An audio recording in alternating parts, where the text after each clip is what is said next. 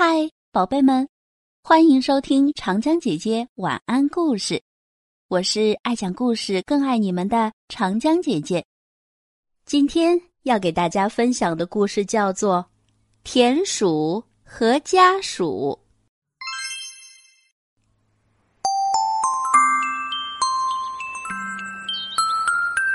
田鼠与家鼠是好朋友，家鼠应田鼠邀约。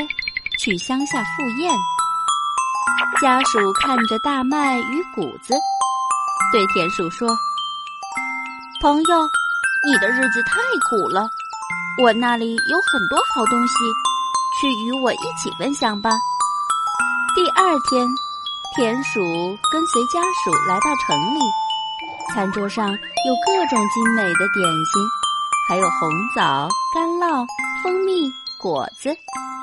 家属对田鼠说：“怎么样？这些食物比你那里的好多了吧？”田鼠说：“是啊，我这辈子还没见过这么多好吃的东西呢。”田鼠看着这些美味的食物，直流口水。他们正要开始吃，胆小的家属听到了开门的声音。于是，连忙拖着田鼠钻进了鼠洞。当家鼠再想拿干酪时，耳边响起了可怕的喊声：“该死的老鼠，又来偷东西吃！看我不打死你！”田鼠回头一看，是个女佣人，正拿着扫帚，怒气冲冲地跑了过来。家鼠又拉着田鼠，立刻钻回了洞里。家鼠擦擦汗。说：“哦，好险呀，差点被打死！我再领你去另外一家吧。”这时，田鼠也顾不上饥饿，战战兢兢地对家属说：“呃，朋友，再见吧，你自己去吃吧。